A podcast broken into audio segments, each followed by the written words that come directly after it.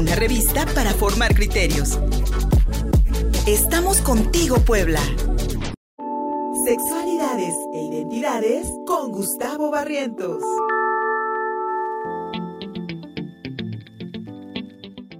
Amigas y amigos de Contigo Puebla.mx, aquí estamos en nuestro tercer y último bloque informativo de este viernes a través de nuestras redes sociales. Luis Fernando Soto y mi querido Gustavo Barrientos, ahorita en estos momentos para hablar de sexualidades identidades, pero si me permites, mi querido Gustavo, una nota que está del interés, eh, del interés local aquí en Puebla. Eh, hemos visto desde el 29 de junio un eh, problema grave en la Universidad de las Américas Puebla con la toma por parte de la Policía Estatal. Eso nada más lo habíamos visto en el 68 en la UNAM, pero miren nada más lo que pasó aquí en Puebla y se está dando a conocer esta mañana que un juez federal de distrito, de distrito otorgó una suspensión federal a favor del patronato de la Fundación UTLAB dirigido por la familia Jenkins de Landa para restituir el control de la Universidad de las Américas Puebla. El, el, patronato estaría convocando a una reunión extraordinaria para hoy para ratificar a Luis Ernesto Derbez como rector. Al final se cumple lo que Luis Ernesto Derbez había anunciado en distintas entrevistas a medios de comunicación en los últimos días de esperar esta resolución por parte de un juez federal de distrito eh, con sede en la Ciudad de México a partir de este problema legal que existe entre la familia Jenkins de Landa y tal parece, por lo que se está dando a conocer a través de redes sociales, que el juez eh, que la decisión del juez favorece a la familia Jenkins de Landa, al patronato de la Fundación UTLAP y a, al actual rector Luis Ernesto Derbez, rector de la UTLAP, y pues lo que esperamos los poblanos y las poblanas, todos los habitantes de esta ciudad y de este estado, es que este problema se resuelva en lo inmediato, mi querido Gus. Tú como exalumno. En la mañana este, va a haber una rueda de prensa convocada por Luis Ernesto Derbez en las redes sociales, arroba UTLAP. Eh, de la Universidad de las Américas Puebla. Tú como exalumno de la Universidad de las Américas, pues también debes tener tus sentimientos sobre este hecho. Tengo muchos sentimientos, eh, de hecho, a mí me tocó tres rectores este, en, mi formación estudiantil. Me tocó el declive de Palou. Nora Lustig. este, la, conocer a Nora Lustig y, y, por supuesto, la entrada de Derbez.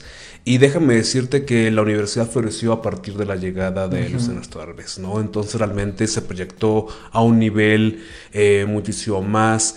Eh, bueno, siempre ha sido un referente en lo académico, pero con la llegada de Derbez pues, se potencializó todos los elementos de la universidad.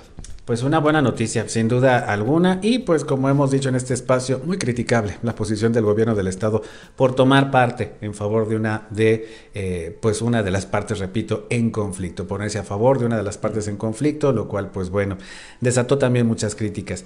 Mi querido Gustavo Barrientos, pues bueno, ahí está el tema de la Universidad de las Américas, pero lo que nos compete este viernes, sexualidades e identidades, y yo creo que la gran mayoría de nosotras, de nosotros y nosotres, pues aprendemos a, reaccionar ante el amor romántico. Nos lo ponen en la televisión, nos lo ponen en las películas, en las telenovelas, etcétera, etcétera. Pero hay muchos mitos alrededor del romanticismo y si realmente esto nos permitiría tener relaciones saludables y satisfacciones en lo íntimo, mi querido Gus. No somos conscientes de lo cómo nos afecta este romanticismo, Fer. y es eh, de hecho uno de los temas que manejo en el taller de amores románticos que estoy dando con la Secretaría de Guadalupe Santiva del Ayuntamiento de Puebla. Y eh, en ese taller lo que enfocamos es reflexionar estas capacidades de amar como bien mencionas, no hay una escuela en la que nos enseñen cómo amar. El arte de amar, diría Eric Fromm, el arte de amar. Exactamente, muy pocos son los que leemos pues ese tipo de, de textos porque la mayoría aprendemos a amar pues a partir de las películas, de las telenovelas, de los cuentos, de las canciones, ¿no? Y a partir de esto pues se ha establecido pues ciertas normas de comportamiento, algunas erróneas, que pues nos dañan como individuos, ¿no? Por ejemplo, el amor romántico es machista.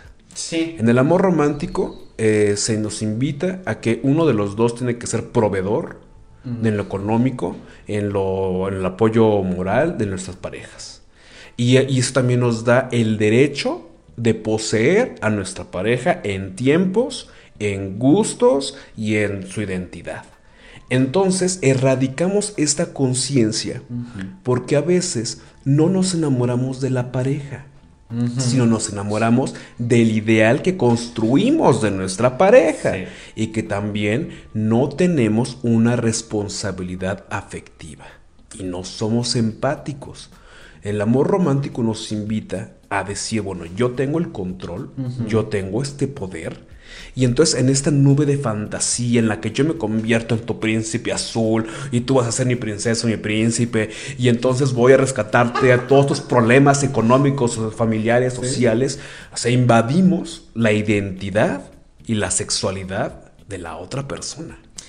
Y de alguna u otra forma la anulas. Eh, sí. Porque en realidad no estás enamorado de esa persona. O sea, como decías, estás enamorado del ideal y ese ideal lo vas construyendo en esa masa corpórea, pero no estás pendiente, como dices tú, no te haces responsable ni de sus sentimientos, ni de sus, ni de sus pensamientos, eh, de lo que tú provocas en esa relación con en la, otra persona, porque diría, me, me diría una expareja, lo que me hace sentir, y si es cierto, dejamos en nuestras relaciones dejamos muchos sentimientos de los cuales no nos hacemos responsables. Claro, nos perdemos y aparte también comenzamos a ceder en diversas circunstancias para poder complementarnos con otra persona, que ahí viene otro mito del amor romántico, el hecho de que existe la media naranja.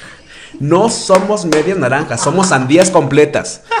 Iba, a cantar aquella canción de Tu me complemento. Mi media Error, error. Todos somos personas completas. Y aquí el sentido del amor romántico ideal es que eh, las dos personas que están iniciando una relación se acompañen en ese periodo de vida y que la otra persona no viene a llenarme a mí, que yo no voy a llenarle nada y que yo tengo que estar completo por mí mismo, por mi salud personal.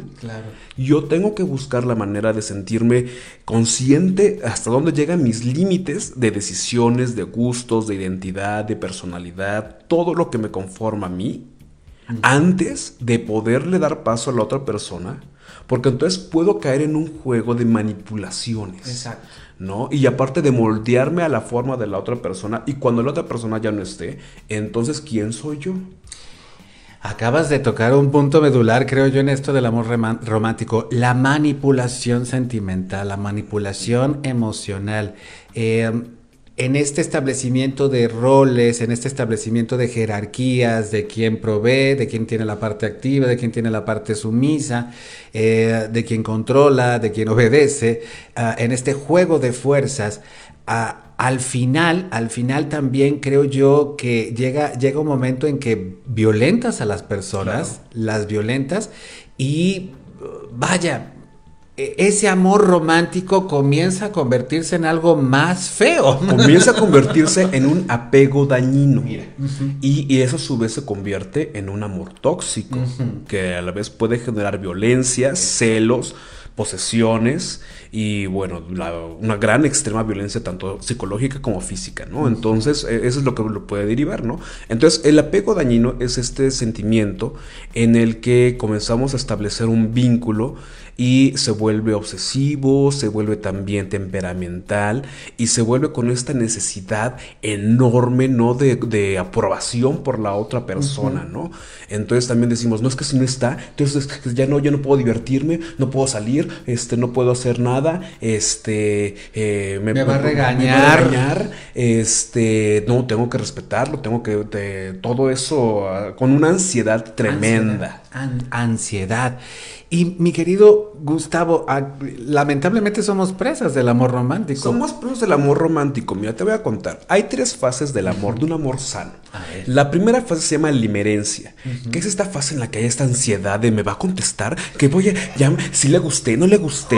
es a mí. Es a mí. si le atraigo. Y, entonces viene esta, esa es una etapa muy volcánica. Y el amor sí es químico. Claro. Comenzamos a desarrollar serotonina, adrenalina y dopamina. Ah, entonces, a partir de esta segregación de hormonas, pues entonces viene esta volcaridad de circunstancias y nos volvemos inestables, ¿no? Y aparte comenzamos a ver los colores más vivos, los sabores que no nos gustaban ahora nos gustan, este, los olores que nos aportábamos ahora nos, nos gustan, entonces la música, las películas, ¿no? Exactamente, ¿no? Entonces ves a Bambi y lloras, ¿cuál este, con toda la emoción del mundo, ¿no? Eh, y aparte, bueno, ya que pasa esta limerencia, este proceso justamente de, de vínculo eh, de flash, viene ya el amor romántico, que es la segunda fase, que es cuando ya se establece el noviazgo. Y es a partir de ahí donde viene esta estira y afloja de quién soy, si yo soy tú, si tú eres yo, este, si vas a estar ahí para mí en los buenos o malos momentos, si puedo contar contigo, si eres mi respaldo, si vas a ser mi pareja de vida, porque también puede pasar que haya relaciones en las que te das cuenta de que solo son personas que te van a acompañar un, fin de semana, una semana, un mes, un año, dos años y ya, ¿no? Exacto. Y entonces, a partir de que pasas esta fase, viene también otros problemas. vienen otras negociaciones. Vienen las negociaciones de identidad ah. y también vienen las negociaciones en las que comenzamos a ceder nuestros buenos y malos hábitos. Porque entonces ya nos vamos conociendo más. Esta es la etapa en la que ya vamos viendo los verdaderos colores del tigre.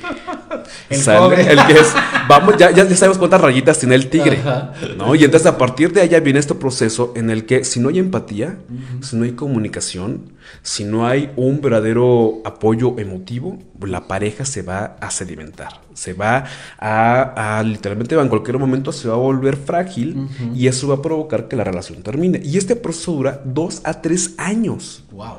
De cuando tú conoces a la persona. Entonces, de pasando esa etapa de los dos a tres años, ya viene el amor maduro, que es un amor donde ya hay más tranquilidad, donde ya no se es impulsivo, donde ya se es más reflexivo, donde ya es una pareja donde ya hay un equilibrio entre dos y que ya pueden decidir entre vivir juntos, entre comprar una casa, entre ir a la playa o al bosque o a donde se quiera, este, cuántos hijos se van a tener. Entonces ya comienza a haber un equilibrio que ya le puedes adivinar el pensamiento a la otra persona. sí, sí, sí. No, que prácticamente ya le puedes ver, no, si me está mirando feo es porque tiene hambre. Entonces ya, ya sé por dónde, ya sé por dónde vas, este, ya lo sabes leer, ¿no? Y los problemas son muy fáciles de detectar. Porque a partir de ahí ya sabes, bueno, ahí esta pelea, va a haber esta situación, pues lo podemos resolver, porque ya hay esta madurez, este equilibrio. Pero imagínate todo lo que tenemos que lograr para alcanzar este equilibrio. Y es, eh, y es precisamente en esta última fase, es, esta última fase a la que la gran mayoría aspira, ¿no? A esta eh, pareja de largo tiempo, de, long time companion, como, como decían en, Estados Unidos, este, con la que vas a construir una vida, con la que puedas incluso construir un patrimonio. Sí creo que es a la que todo el mundo le aspira, pero realmente para llegar a este, a este punto, esas dos otras etapas, creo yo que requieren algo que destacabas hace rato, mi querido Gus, amor propio. Sí, se requiere a fuerza amor propio, pero una cosa es amarse a conciencia y otra cosa es enamorarse de tu ego. Exactamente. Cuando ya te enamoras de tu ego, no, no, puedes dejar a nadie pasar a ti. Porque estás tan en ti, tan ensimismado en ti, tan yo soy maravilloso, yo soy la gloria, yo soy esto, que la otra persona dice, bueno, entonces yo quién soy junto a ti, si tú eres tan yo y yo fue menos. Exactamente. Y comienzan las frustraciones de la otra persona, las comparaciones de la otra persona, ¿no? Entonces, la otra persona comienza a verse así en el, otro y dice, no, pues este está tan alto y yo estoy tan chiquito, pues, ¿qué voy a hacer? Y sobre todo, si agregamos esto, estos primeros, estos eh, primeros eh, enfoques que nos, que, nos, que nos proponía, si agregas que muchas veces vas con una con una carga de responsabilidad sobre tus propios sentimientos, sobre los sentimientos del otro. No vas criticando estas, estas, em, pues estos constructos sociales, estas construcciones sociales, no las vas criticando y te vas, te vas moviendo en ellas. Regularmente puede ser que tengas relaciones muy tristes tal vez, ¿no? Hay eh, algo que se llama vínculos y pueden ser vínculos sólidos y pueden ser vínculos frágiles. Y los vínculos frágiles son estos amores que desarrollamos que no se logra esta conexión. Ahora, también hay otros elementos que debemos de considerar. No debemos de confundir amor con encaprichamiento, con cariño, con pasión, exactamente. Entonces, hay estos niveles de compromiso. Es, un, triángulo, ¿no? Que, para que la gente lo ubique. En, en, medio de ese triángulo está el amor maduro. Pero en cada arista puede haber solamente el gusto y el otro lado la pasión y el otro lado el compromiso. Y entonces a partir de ahí comienzan a darse diversas circunstancias que puede convertirse en un amor fatuo, ¿no? Un amor fatuo donde hay compromiso, donde hay intimidad, pero ya no hay amor o puede ser también el amor consumado, donde ya están todos los elementos en conjuntos, que puede ser el amor maduro, o puede ser que eso también del amor por compromiso, o sea, como ese amor social que tenemos que, que, a fuerza, uno de los dos roles tiene que estar a fuerza y porque pues a lo mejor tiene una ganancia de herencia o tiene, como las telenovelas, o tiene este, la obligación moral de estar con otra persona, ¿no? Que eso, eso es donde hay compromiso, donde puede haber lealtad, pero no hay amor, no hay intimidad. Mi querido Gustavo, tanta información que realmente no tenemos y que vamos por la vida dando tumbos, tratando, tratando de, pues de lograr lo que yo creo que todo el mundo, bueno, dependiendo también, pero yo creo que la mayoría sí busca relacionarse, tener una pareja, sobre todo en la, en la, en la vida adulta.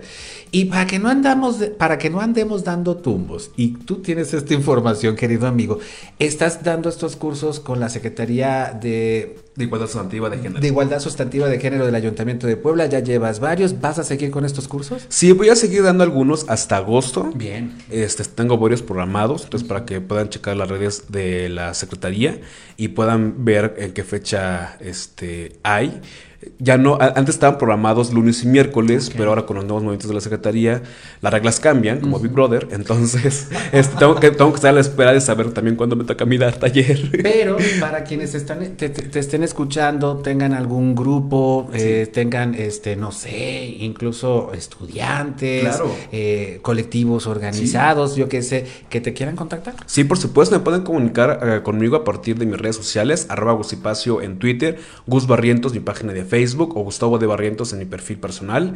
Eh, también se pueden comunicar en las redes de Contigo Puebla, con mucho gusto, también le estamos contestando. Y eh, pues sí, haremos esta, vinculación. De hecho, este, esos talleres también se puede dar en espacios públicos y privados. Ah, se hace esta vinculación con la misma secretaría y nos podemos organizar, todo fácil. Y tanta falta que nos hace también aprender a amar. Es un arte, decía Eric Fromm. Eh, uno, uno lo va desarrollando durante el tiempo, y, pero cuando se tiene información, cuando se tienen datos desprejuiciados, fuera del melodrama, uno realmente puede encontrarse, identificarse y tal vez modificar conductas. Y hoy hablamos de vínculos de dos personas. Va a ser interesante cuando hablemos de los poliamores. Todos somos poliamorosos. Todos hemos amado muchas veces. Exactamente. Si yo les contara. Muchísimas gracias, mi querido Gustavo Barretos. Como siempre, agradecidos, amigo. Muchísimas gracias a todos y a todas ustedes. ¿Tenemos algunos mensajes? Oh, sí, tenemos unos mensajes. Señora Kike Hernández, un beso. Ay, mi querida Diana Edith Bardi Slim. Muchísimas gracias por estarnos siguiendo, queridísima. Un besote. querida Diana, te debo varios talleres. Hay que escribirnos para que los podamos organizar. Sí, para el, para el grupo Transgénero Puebla, para la coalición, coalición Agnes Torres, queridas amigas todas nuestras. Y por supuesto, activistas que están haciendo muchísimo por sectores de la sociedad que lamentablemente durante décadas estuvieron muy marginados. Todavía hay mucho trabajo en ese sentido. Y pues aquí en Sexualidades e Identidades incluso es un tema recurrente. Gus, muchísimas gracias. Muchas gracias por esta semana. Y a todas y todos ustedes, pues vamos a seguir en contigopuebla.mx, nuestro portal informativo. No dejen de darnos un me gusta aquí en nuestro perfil de Facebook, Contigo Puebla Radio. Síganos en Twitter, arroba Contigo Puebla, arroba Luis Versoto. En Instagram tenemos una super cuenta búsquenla con, eh, materiales muy atractivos, materiales informativos muy atractivos y por supuesto nuestro podcast de Spotify. Búsquenos así como Contigo Puebla. Se despide Luis Fernando Soto. Aquí nos encontramos nuevamente el lunes con nuestros bloques informativos en redes sociales. Gracias.